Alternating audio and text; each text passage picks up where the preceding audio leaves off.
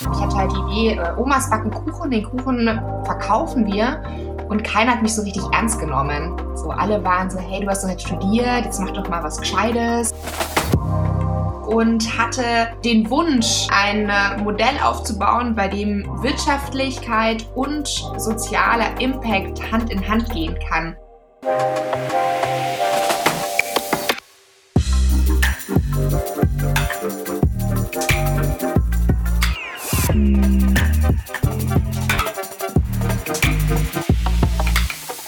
Herzlich willkommen zu einer neuen Folge des Shopify Podcasts Erfolgsgeschichten aus dem E-Commerce. Ich bin Manuel Fritsch und in diesem Podcast stellen wir euch die Menschen und Geschichten hinter den erfolgreichsten Firmengründungen und Shopify Shops vor. Heute besuchen wir Katharina Meyer und sprechen mit ihr, wie sie mit der Situation umgeht, denn sie ist aktuell stark betroffen von der Corona-Pandemie. Ihr Unternehmen Kuchentratsch hat das Konzept, dass Omas und Opas ihre besten Kuchenrezepte backen. In der Küche, in der Großküche in München werden diese Torten und Kuchen gebacken, bundesweit verschickt und natürlich dann auch in München verkauft. Wie sie mit der Situation umgeht, was das für das Unternehmen bedeutet, wie sie einen Weg aus der Krise gefunden hat, das alles und noch viel mehr erfahrt ihr heute im Gespräch mit Katharina. Viel Spaß! Hallo, ich bin Katharina von Kuchentratsch, habe vor knapp fünf Jahren Kuchentratsch gegründet und Kuchentratsch ist eine Backstube, in der über 50 Omas und Opas gemeinsam Kuchen backen. Und bei uns in der Backstube können sich die Omas austauschen, können neue Kontakte knüpfen, haben eine Aufgabe und können sich was zur Rente dazu verdienen. Unsere Kuchen können online bestellt werden über unseren Online-Shop und wir verschicken die deutschlandweit mit der Post. Genau, und ihr seid aber ein soziales Unternehmen. Also ihr seid jetzt nicht eine, eine soziale Einrichtung, sondern ihr seid wirklich auch ein Wirtschaftsunternehmen. Das heißt, ihr macht es nicht nur als Beschäftigungsmaßnahme. Gell? Das ist ganz wichtig. Genau, damals im Studium habe ich mich sehr stark mit dem Thema Entwicklungszusammenarbeit auseinandergesetzt und hatte so den Wunsch, es zu schaffen, ein äh, Modell aufzubauen, bei dem Wirtschaftlichkeit und sozialer Impact Hand in Hand gehen kann. Das heißt, nicht losgelöst ist von der einen Seite, es gibt irgendwie eine Vereinsstruktur, eine Stiftungsstruktur und auf der anderen Seite den rein wirtschaftlichen Gedanken, sondern die beiden Sachen in einem zu kombinieren. Und bist du direkt dann auf die Idee mit den Kuchen gekommen oder gab es da verschiedene Ansätze, verschiedene Konzepte? Tatsächlich hat die Idee mit den Kuchen und den Omas so am schnellsten das gematcht, was ich mir vorgestellt habe. Denn ich habe selber auch bei meiner eigenen Oma gesehen, dass es gar nicht mehr so leicht ist, im Alter neue Kontakte zu knüpfen. Ich mhm. als Kind bei meiner Oma sehr viel guten Kuchen bekommen habe, sogar zum Frühstück schon, was meine Mama nicht immer so gut fand, ich aber sehr gut fand. Und da kam das eine so zum anderen, dass ich mir dachte, ah, es ist häufig so, dass es den guten Kuchen gar nicht so gibt oder es immer das eine Café gibt, in dem es den Kuchen gibt und auf der anderen Seite es eigentlich Menschen gibt, die jahrzehntelang guten Kuchen backen und hm. das genau die Menschen sind, die vielleicht gar nicht mehr so sozial aktiv sind und äh, gerne aber noch eine Aufgabe haben und was anderes machen wollen. Es liegt ja auch so nahe, oder? Ich meine, jeder und jede kennt irgendwie genau dieses eine Rezept. Es gibt so bestimmte äh, Speisen oder mhm. Zubereitungsarten, wo man genau weiß, es erinnert mich sofort an meine Kindheit, es erinnert mich sofort an meine Oma. Und äh, egal, ob man diesen den, den gleichen Kuchen dann nochmal woanders isst, wenn man diesen Geschmack will und sucht, dann kann das einfach nur von der Oma oder vom Opa so sein. Gell? Das total. ist eigentlich total naheliegend. Ja, ja, ja total. War das dann schwierig, dieses Konzept dann in die Realität umzusetzen? Also von der ersten ähm, Inspiration dann zu sagen, okay, das machen wir. Ähm, waren da irgendwelche Schwierigkeiten oder ging das dann direkt so los? Ja, bei der Gründung oder bei der Idee von Kuchentratsch war ich gerade noch im Studium und habe meine Bachelorarbeit geschrieben und mich sehr schnell danach entschieden, einfach mal auszuprobieren und gar nicht so lange weiter drüber nachzudenken und habe mit meiner Oma und einer Freundin von meiner Oma mich eingemietet in einer stillgelegten Kantine und wir haben einfach mal Kuchen gebacken und die versucht zu verkaufen. Am Anfang eben an Cafés in München und haben gemerkt, dass da ein Bedarf da ist und dass äh, die Gastronomie teilweise auf der Suche nach Kuchen ist, dass die Omas Freude daran haben und ich würde sagen, der schwierigere Schritt war dann die Entscheidung von, hey, wir haben das mal ausprobiert, ein paar Mal gemacht, so, hey, wir machen das jetzt wirklich. Mhm. Und da würde ich sagen, dass auf jeden Fall super viele Herausforderungen in dieser Zeitspanne lagen. Magst du das so ein bisschen erzählen? Was waren denn so die Schwierigkeiten? Ja, die Hauptherausforderung am Anfang war, dass wir eine eigene Location suchen mussten, eine eigene Immobilie, wo wir so eine Backstube reinbauen können, was in München jetzt nicht gerade das leichteste Unterfangen ist und auch wir eigentlich null Ahnung haben von allen Regularien. Keiner hat irgendwie Gastronomie wirklich gelernt, hat ähm, Konditorausbildung gemacht, hat äh, irgendwie gewusst, was für Hygienestandards es gibt. Da haben hm. wir uns erstmal ziemlich viel reinlesen müssen und natürlich auch finanziell so eine Backstube erstmal auszustatten mit einer Grundausstattung war auch was, was gar nicht so auf die Schnelle irgendwie stemmbar ist, wenn jeder so aus der Uni gerade kommt. Und mhm. das Dritte, was für mich persönlich auch einfach eine Herausforderung war, dass ich damals die Idee hatte und ich hatte halt die Idee, äh, Omas backen Kuchen, den Kuchen verkaufen wir und keiner hat mich so richtig ernst genommen. So, alle waren mhm. so, hey, du hast doch jetzt studiert, jetzt mach doch mal was Gescheites, so, äh, das funktioniert doch nicht und so ein bisschen Omas backen Kuchen, das ist ja total süß, aber Mhm. Und das war für mich persönlich so eine Herausforderung, da trotzdem an der Idee festzuhalten und es durchzuziehen, auch wenn äh, es äh, sehr viele Menschen gab, die da nicht so richtig dran geglaubt haben. Ja, das stelle ich mir aber auch tatsächlich schwierig vor, da eine betriebswirtschaftliche äh, Erfolgsgeschichte draus zu machen, die es ja jetzt anscheinend auch geworden ist. Jedes Kuchenstück bei euch ist ja sozusagen ein Unikat. Ähm, wie hast du da die Balance gefunden zwischen einem, das ist auch noch marktfähig und wir wollen die Leute angemessen bezahlen und jeder hat ja so seine eigene Art, da zu arbeiten. Also war, war das so die Schwierigkeit daran? So bei der Herausforderung mit äh, Angebot und Nachfrage war bei uns am Anfang das äh, ja so vielleicht auch sehr logisch gedacht im Sinne von, wir wollen erstmal die Gastronomie beliefern, die können uns nämlich mit regelmäßigen Bestellungen ausstatten, so dass wir planen können und mhm. auch so eine Person ansprechen und mehrere Kuchen verkaufen.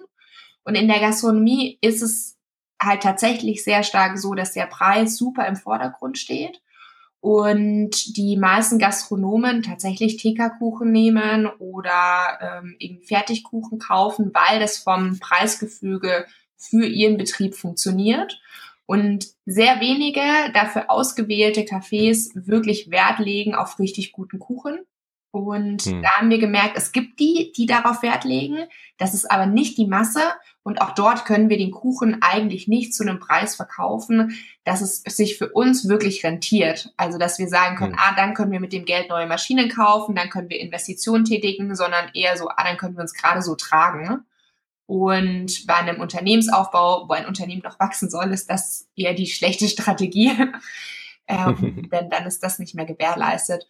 Und was wir uns dann überlegt haben, ist okay, ähm, in den Privatkundenbereich doch noch mal reinzuschauen und haben dann relativ schnell angefangen, einen Online-Shop zu erstellen. Das war vor allem vor knapp vier Jahren noch vor allem im Bäckereibereich ein totales Unikat. Und wir gedacht haben, so ja, damit können wir uns ein USP erschaffen, darüber können wir Kunden generieren, ohne dass wir jetzt einen lokalen Standort haben, wo Leute hinkommen können, den Kuchen aussuchen können und mitnehmen können. Denn das hat mhm. unsere Location, die wir gesucht haben, auch nicht ermöglicht.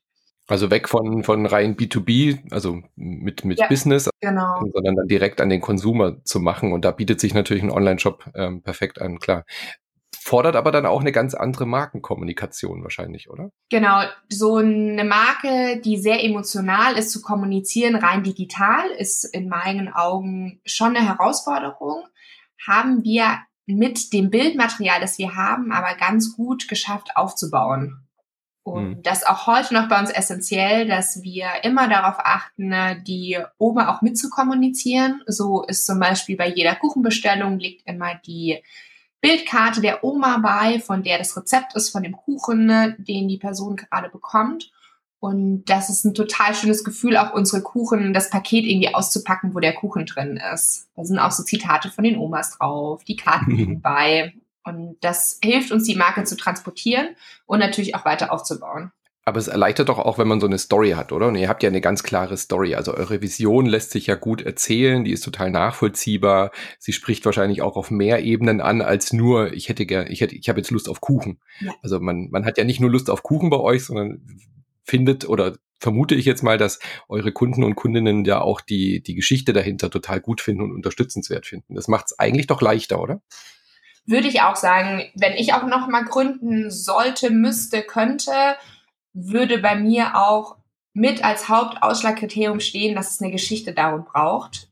Denn das hat uns auf jeden Fall geholfen und ich weiß nicht, wenn wir keine Geschichte gehabt hätten und einfach nur, sage ich jetzt mal, einen Kuchen hätten backen lassen von jemanden und den online angeboten, ne, dass es weitaus schwieriger gewesen wäre, da ein Unternehmen aufzubauen. Hm. Seid ihr direkt dann bei Shopify gelandet, als ihr dann einen Online-Shop gemacht habt oder wie, wie lief diese, dieser Weg ab? Nee, tatsächlich nicht. Wir haben erst über WordPress zu, äh, selber gebastelt. Und ich würde oh, mein Beileid. das Wort basteln verwenden. ja. Denn keiner bei uns hat wirklich Erfahrung in der IT und äh, wir haben uns ausprobiert mhm. und ähm, sehr bald auch unsere Grenzen kennengelernt. Nichtsdestotrotz war für uns der Schritt, das mal selber auszuprobieren und irgendwie zusammenzustückeln, super wichtiges Learning. Und mit dem Schritt, dass wir 2018 bei der Höhle der Löwen waren, war vollkommen klar, dass wir jetzt ganz dringend unsere mhm. Seite mhm. professionalisieren müssen und wirklich als Online-Shop aufbauen müssen. Und mhm. da haben wir dann noch extra mit einer Agentur zusammengearbeitet, die uns geholfen hat, uns auch auf die Hülle der Löwen vorzubereiten und eben alles fertig zu haben, damit bei der Ausstrahlung das funktioniert. Und das war für uns ein ganz großer Professionalisierungsschritt, der auch unseren Online-Shop eben total weitergebracht hat. Ja, das glaube ich. Das hat dann auch gehalten, hoffentlich, die Ausstrahlung, oder? Ich meine, das ja. ist ja oft das Problem, dass dann so ein Shop zusammenbricht unter der Last. Ja, einer unserer Hauptgründe, warum wir uns für Shopify entschieden haben, war, dass dort sichergestellt ist, dass die Seite bei erhöhten Besucheraufkommen nicht zusammenbricht. Wie lief das ab dann bei Höhlen der Löwen? Also wie war die Geschichte dann danach? Das war ja ein unglaublicher Bekanntheitssprung wahrscheinlich für euch auch. Ja, Höhle der Löwen mit eines der bekanntesten Fernsehformate mit knapp hm. drei Millionen Zuschauern war für uns natürlich ein totaler Schritt nach vorne, um die Marke nochmal mehr zu etablieren und vor allem auch, weil wir uns davor Gedanken gemacht haben, wie wir weiter skalieren über diesen München-Radius hinaus, uns entschieden hatten, den Kuchen deutschlandweit zum Versand anzubieten mit der Post, da eben den Markt wirklich einzutreten und den Leuten zu erklären, dass sie den Kuchen auch mit der Post äh, verschicken können, was mhm. für uns super war, denn wir haben da verhältnismäßig dann eben wenig äh, Marketingkosten ausgeben müssen, um das Thema Kuchenversand auf die breite äh, Bevölkerung mal zu spielen. Jetzt ist ja Skalierung und Wachstum natürlich bei jungen Startups auch immer ein großes Thema. Wie, wie läuft es denn bei euch ab? Ich meine, Fachkräftemangel ist ja überall ein Thema, aber ihr seid ja sehr speziell, was eure Fachkräfte betrifft. Magst du uns da mal so ein bisschen Einblick geben, wie ihr damit plant, also mit Wachstum auch, wie ihr an neue Bäcker und Bäckerinnen kommt und wie das Prozedere so abläuft? Mhm. Ja, vor Höhle der Löwen waren wir, hatten wir ungefähr 20 Omas und Opas, die für uns gearbeitet haben. Die arbeiten auf Minijob-Basis. Das heißt, die können sich äh, eigenständig eintragen in die Schichten. Eine Schicht bei uns ist immer vier Stunden. Und sie können selber entscheiden, ob sie ein, zwei, dreimal die Woche kommen wollen oder auch mal vier Wochen im Urlaub sind oder auf die Enkelkinder aufpassen, haben dadurch sehr viel Flexibilität und können selber steuern, wie viel Geld sie am Ende des Monats zu ihrer Rente dazu verdienen wollen. Mhm. Und das ist ein Modell, das für uns total super funktioniert und Flexibilität auf beiden Seiten ermöglicht. Und ähm, nach Hülle der, oder jetzt, das waren vor eineinhalb Jahren, waren wir bei Hülle der Löwen knapp und mittlerweile sind bei uns über 50 Omas und Opas angestellt und die recruiten wir tatsächlich viel über Presse. Und dann ist es auch oft, dass irgendwie die Kinder oder die Enkelkinder sagen so, hey Mama, Oma, ich habe es mhm. gelesen, willst du da nicht mal hinschauen? Denn älteren Menschen fällt es manchmal schwer, so diesen ersten Schritt hm. zu machen. Und da sind die Kinder und Enkelkinder total hilfreich, um äh, ja die Omas und Opas mal so ein bisschen zu uns zu schieben. Und ansonsten äh, funktioniert auch total gut so kleine Anzeigen in diesen kostenlosen Anzeigenblättern, die verteilt werden immer.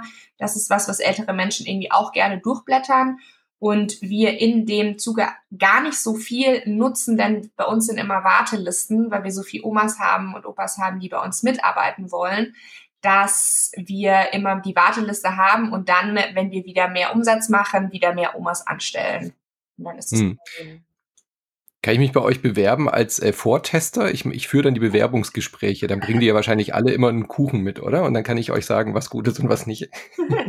ich habe schon mal überlegt, ein Abo-Modell daraus zu machen, dass äh, Leute, die Interesse haben, Kuchen äh, zu probieren bei uns, einfach monatlich 50 Euro zahlen und dann zum Probieren vorbeikommen können. ja, aber ernsthaft gibt's dann so irgendwelche Bedingungen, die die ähm, Omas und Opas erfüllen müssen? Bringen die dann wirklich einen Bewerbungskuchen mit oder wie entscheidet ihr das? Ja, manche Omas und Opas entscheiden sich, einen Kuchen mitzubringen. Tatsächlich auch bei meinem jungen Team. Ich habe knapp zehn Vollzeitangestellte und äh, bei denen ist auch manchmal, dass sie zum Bewerbungsgespräch einen Kuchen mitbringen. Total cool. das äh, finde ich immer super. Und äh, die Omas und Opas rufen normalerweise erstmal an, fragen ihre Fragen, dann werden die eingeladen zu einem Führungstermin. Das heißt, sie kommen in die Backstube, meine Konditormeisterin macht die Führung für die Omas, beantwortet die ersten Fragen. Und wenn das dann ein Match ist, kommen die Omas und Opas mit einem Rezept zu einem Backtag mal dazu, backen einfach mit, können so alle Omas kennenlernen, die an dem Tag da sind, die Atmosphäre aufschnappen, bekommen mit, wie es bei uns abläuft und äh, neben dem Faktor, dass wir dann natürlich den Kuchen, den die Oma oder der Opa gebacken hat, auch probieren, sind bei uns zusätzlich Kriterien auch wie, wie kommunikativ ist die Oma, wie sauber arbeitet die, wie, wie strukturiert arbeitet die. Und am Anschluss wird dann eben auch entschieden, ob wir die Oma bei uns anstellen oder nicht anstellen. Das heißt aber, jeder oder jede bringt dann wirklich ihr eigenes Rezept mit ähm, und backt dann immer nur ihren eigenen Kuchen. Ich meine, du hast ja auch feste Angestellte, die dann wahrscheinlich sich um die Koordination, du hast gerade schon gesagt, Konditormeisterin und so. Ähm, es gibt aber wahrscheinlich dann nicht jeden Kuchen immer zu, zu jeder Zeit im Shop, oder? Ja, das war bei uns ein Thema, womit wir uns sehr am Anfang schon auseinandergesetzt haben, wie wir denn garantieren können, dass es die Kuchen bei uns auch eigentlich jederzeit gibt. Und äh, wir haben uns dazu entschieden, dass äh, grundsätzlich eben die Omas und Opas die Rezepte mitbringen und äh, wir schauen, welche Kuchen gut ankommen. Und dann gibt es Rezepte, die sich einfach etablieren. Zum Beispiel auch hm. der Karottenkuchen von Oma Irmgard, das ist so unser Bestseller. Und wenn sich so ein Kuchen etabliert, dann machen die Omas und Opas untereinander eine Schulung und bringen sich bei, wie der Kuchen funktioniert. Und somit kann eigentlich jeder und äh, alle den Kuchen backen und am Anfang der Backschicht können sich die Omas aber auch raussuchen, auf was sie an dem Tag Lust haben zu backen. Das heißt, es gibt mhm. Omas, die haben total Lust auf Karotte und dann gibt es Omas, die machen lieber Käse oder Schoko und äh, können sich so dann ihren Backtag einmal zusammenstellen, was sie gerne backen möchten. Ja, okay. Also es ist jetzt nicht immer so, dass wirklich jeder Kuchen von Oma äh, Anna immer von Oma Anna ist. Aber es wird definitiv dann eben nach diesem Rezept gebacken. Ja, aber anders, anders kann ich mir das ja auch schwer vorstellen, sonst wäre das ja total schwierig, ähm, wenn dann jemand mal im Urlaub ist oder auf die ja, Enkel oder aufpasst. krank ist oder ja. Genau. Total. Ja.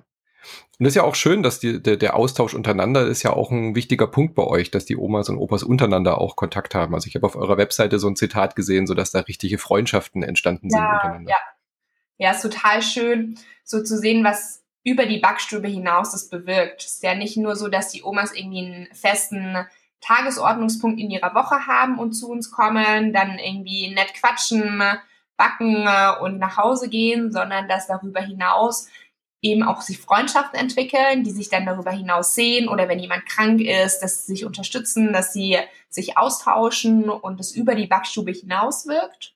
Und auf der anderen Seite habe ich auch schon oft mitbekommen, dass auch Familienangehörige deutlich interessierter sind an dem, was die Oma zu erzählen hat, weil eben was passiert bei uns in der Backstube.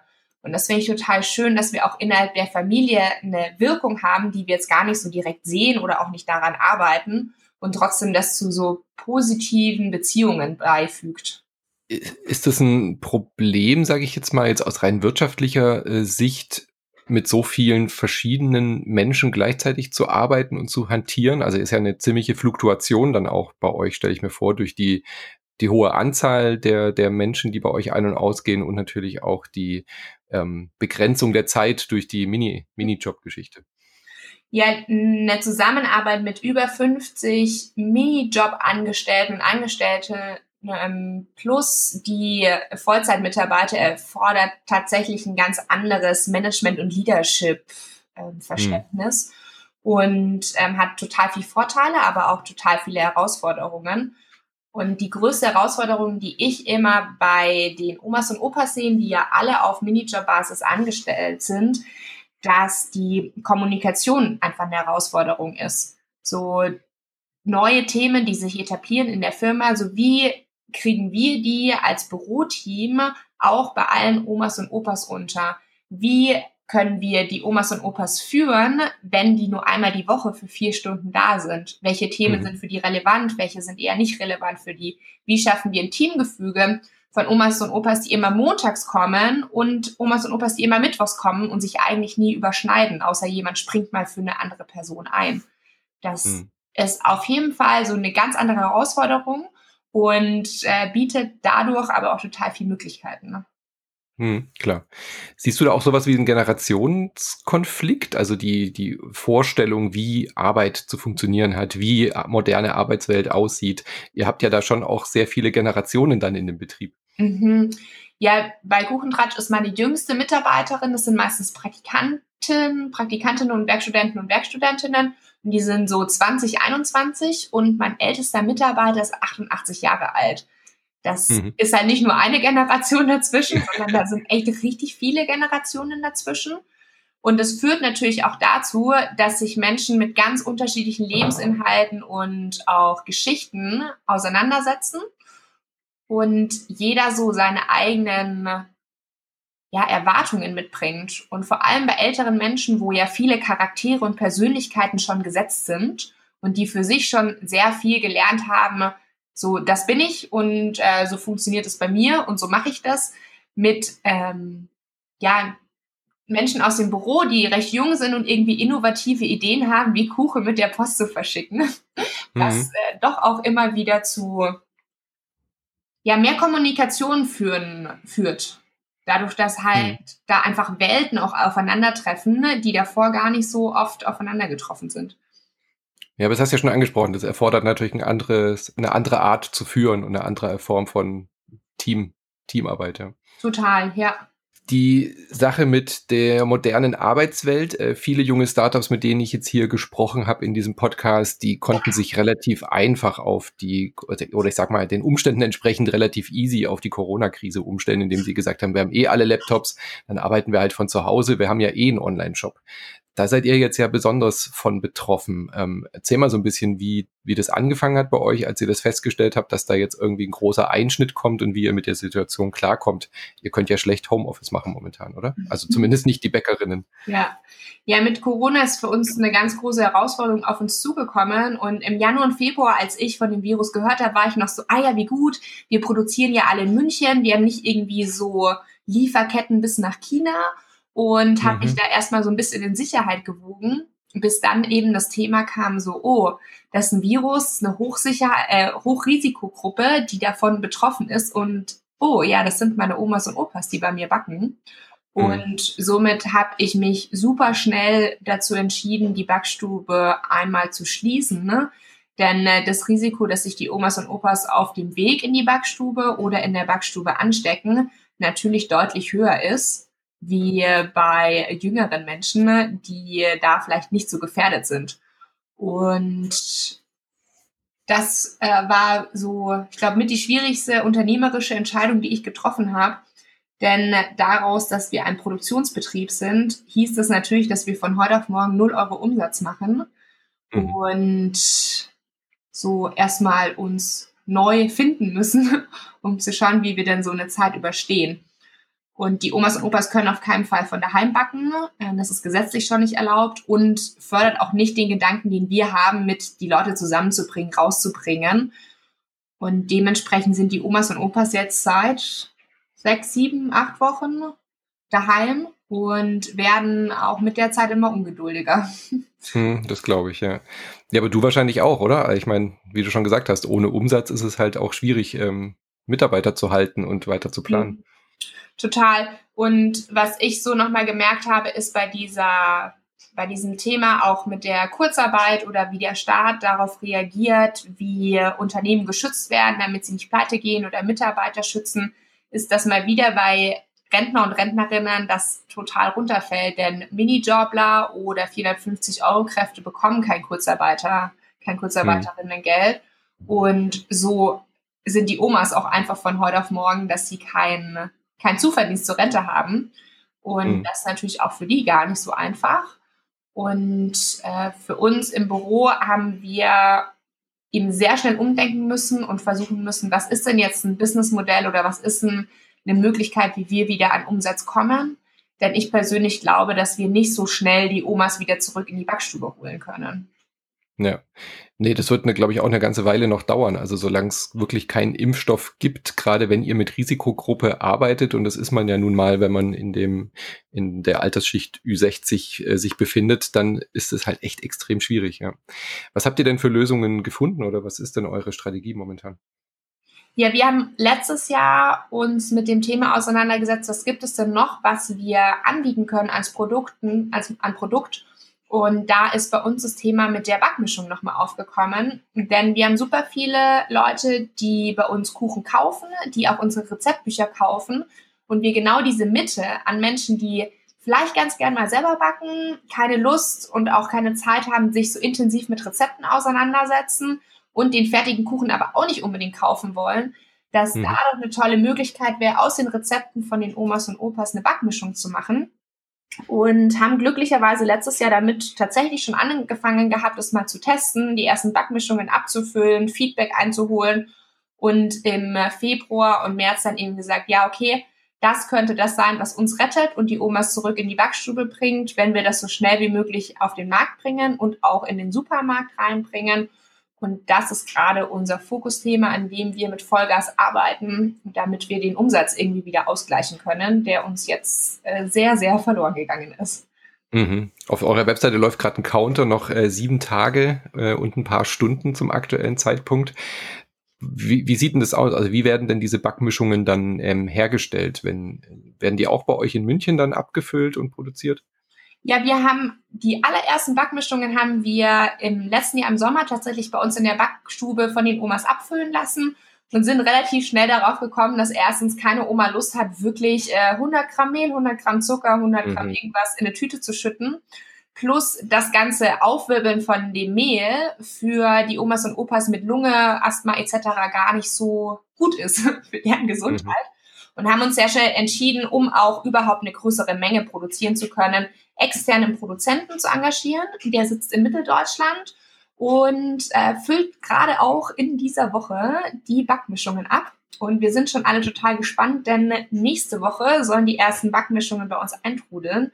Und jeder hat auf dem Projekt jetzt ziemlich viel gearbeitet und das wird ein totales Highlight sein, so diese fertige Verpackung mit der Backmischung in der Hand zu halten. Mhm so ein, ein, eigenes Produkt dann noch zu sehen, gell? Das ist ja, äh, sehr erfüllend, ja. kann ich mir vorstellen, ja. Auch für die, für die Omas natürlich, die dann da jetzt zum Beispiel jetzt äh, Oma Helga und Oma Anna, die jetzt in den zwei aktuellen Genau, die die Rezepte für die ersten sind. beiden Backmischungen geliefert haben. Ja. ja.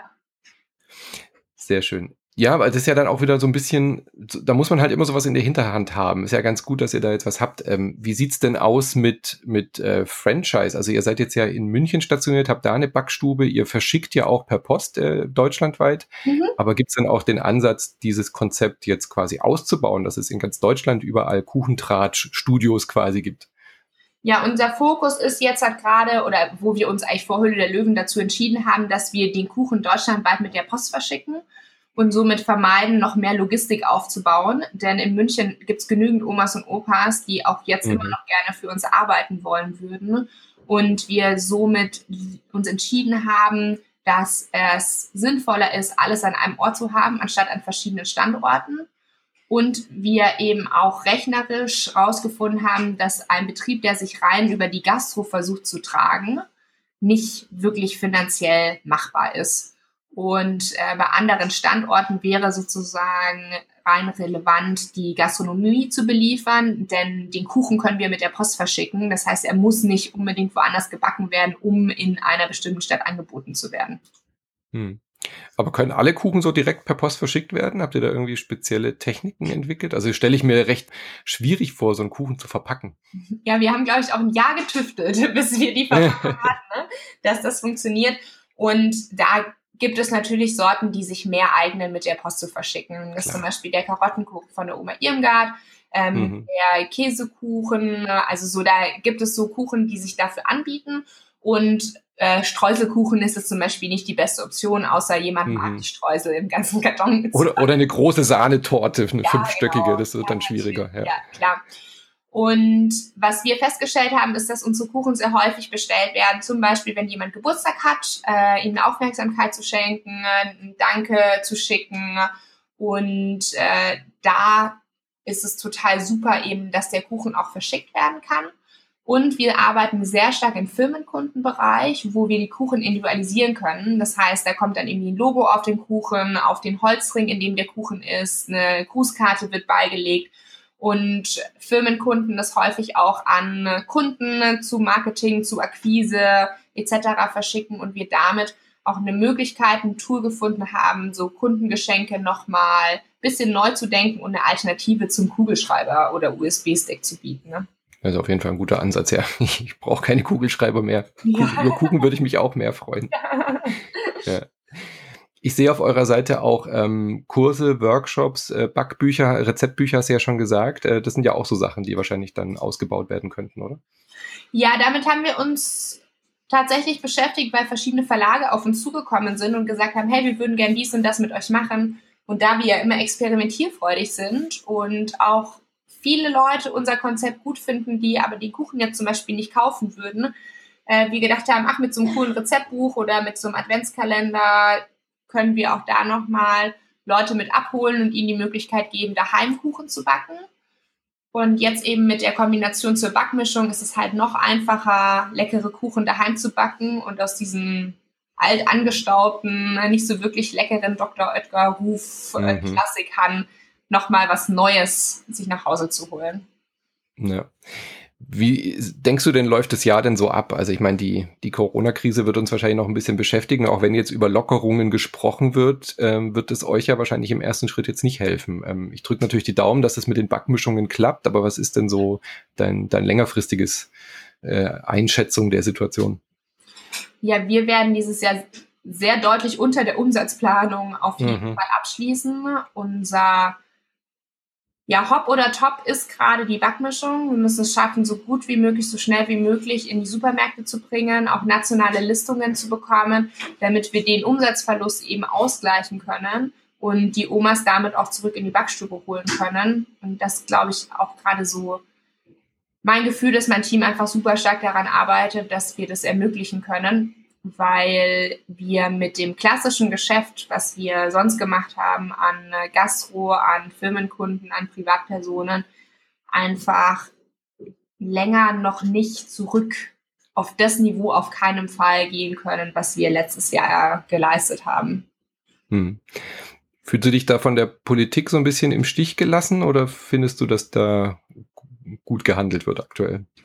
So, meine Wahrnehmung zu dem Thema Corona auch und den Handlungsmöglichkeiten der Politik hat die Politik in meinen Augen versucht, recht schnell Möglichkeiten zu finden, um Unternehmen und auch die Gesellschaft irgendwie am Leben zu erhalten, nenne ich es jetzt mal so. Und ich glaube, die größte Herausforderung für eine Regierung ist, in dieser breiten Palette, in der es Unternehmen, Ideen und ja auch Menschen, Arbeitnehmer, Arbeitgeberin liegt, da irgendwie für alle was zu finden, was passt. Und äh, wir mit unserem bisschen Sonderstellung von, wir beschäftigen auch noch Rentner und Rentnerinnen, wir sind irgendwie ein äh, Social Startup, das sehr viel Wert auf Impact legt, habe ich das Gefühl, dass wir durch viele Raster einfach durchfallen. Und ähm, habe da jetzt nicht das Gefühl, dass für uns da so viel irgendwie dabei ist und hoffe einfach, dass wir selber mit unserer Backmischung jetzt halt das irgendwie in den Griff kriegen und die, das Jahr einfach überleben und dann nächstes Jahr hoffentlich wieder besser wird. Wenn wir nochmal zurückblicken ähm, auf die Gründung, ähm, magst du da mal so ein bisschen erzählen, was du da für Erfahrungen gemacht hast? Ähm, du hast ja schon angedeutet, dass, dass dein Umfeld so gesagt hat, äh, mach doch was Richtiges. Aber so generell, ähm, glaubst du, es gibt sowas wie ein Gründergehen? Muss man das im Blut haben und dann kann man gar nicht anders? Oder ähm, hast du das anders erlebt bei dir selber, wenn du so auf dich blickst? Boah, ich, ähm, ich hätte nie gedacht, dass ich mal ein Unternehmen gründe. Deshalb äh, glaube, also jetzt von meiner Sichtweise ist es nicht dieses so, äh, mit der Geburt weiß ich, dass ich Pilotin werden möchte und dann werde ich auch Pilotin. So, das war bei mir jetzt nicht der Fall.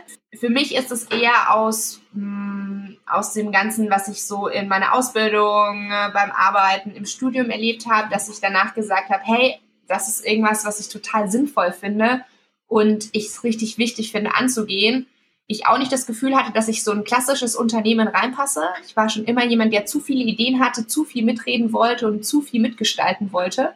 Und vielleicht ist das so ein unternehmerisches Gehen, weiß mhm. ich nicht. Und äh, das jetzt in meinen Augen in der klassischen Arbeitswelt gar nicht so befriedigt werden konnte, wie ich mir die vorstelle. Und der, ein, der einfachste Weg dann letzten Endes war, das einfach mal selber auszuprobieren. Und hm. natürlich habe ich an meine Idee geglaubt, als ich damit angefangen habe. Und trotzdem gibt es auch immer wieder Zeiten, in denen auch ich mir gedacht habe, so geht es überhaupt, klappt es überhaupt?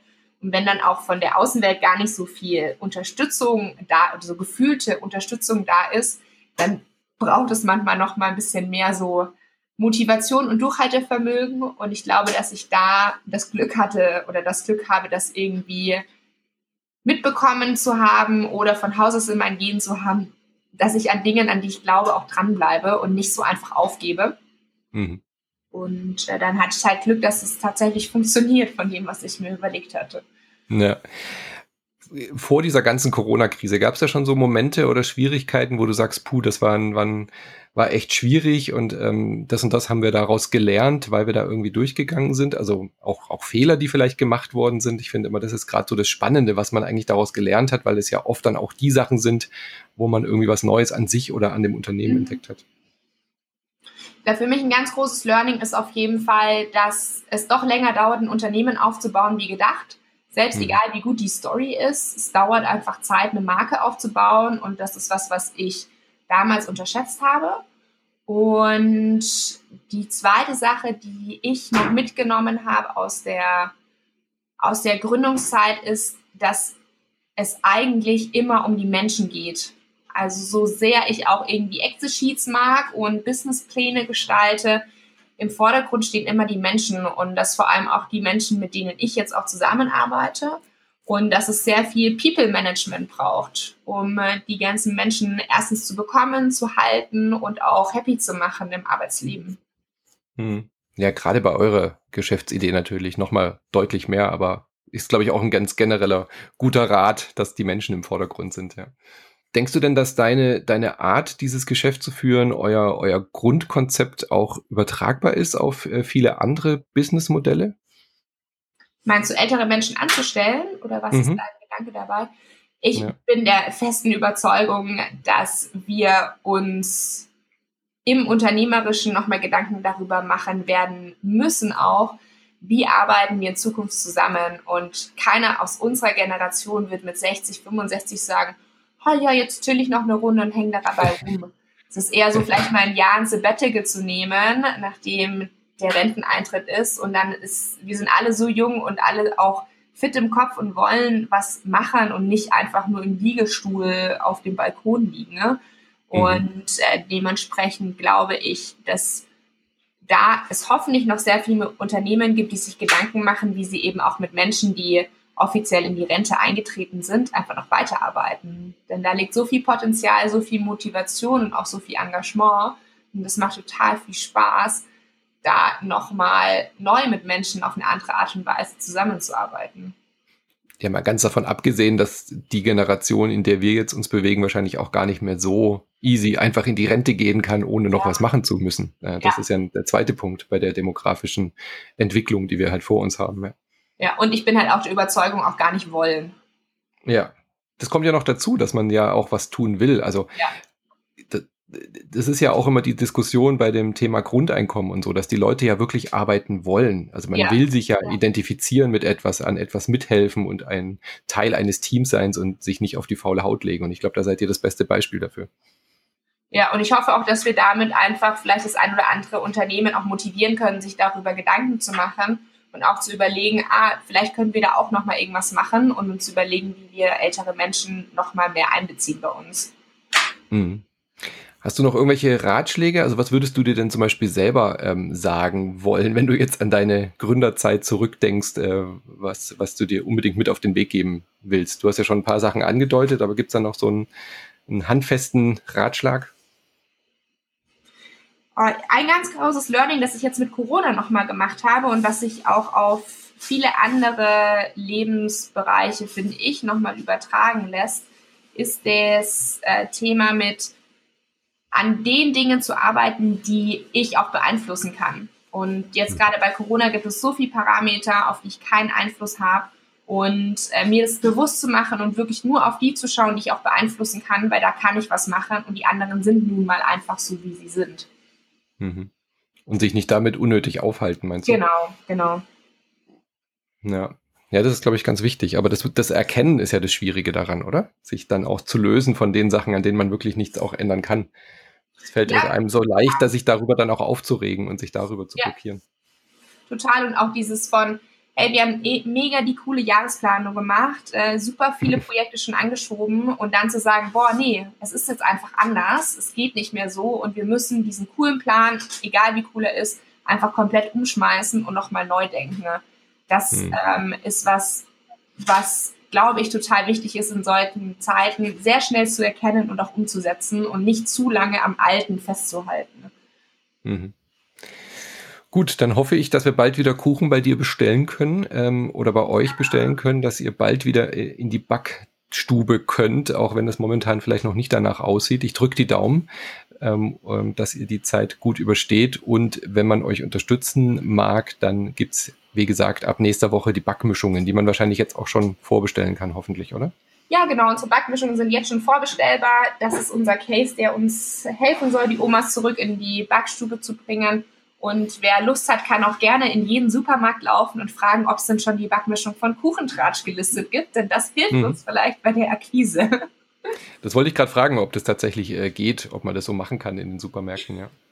Ich habe das schon mal mitbekommen, dass es bei zwei, drei Startups funktioniert hat und äh, vielleicht wird es bei uns auch funktionieren. Wunderbar. Und wenn man sich bei euch bewerben will, wenn man da jetzt zuhört, oder wenn man sagt, meine Oma backt sowieso den aller, allerbesten Kuchen, äh, ist natürlich gerade ein bisschen schwierig, aber tendenziell natürlich schon, oder? Ja, total gerne. Immer eine E-Mail an hallo.kuchentratsch.com schicken und dann macht die Antonia oder Julia einen Termin aus und wir suchen neben Backomas auch immer noch Lieferopas, Lieferomas und auch Einpackomas und Opas, die dann die fertigen Kuchen eben auch in die Kartons einpacken. Wunderbar.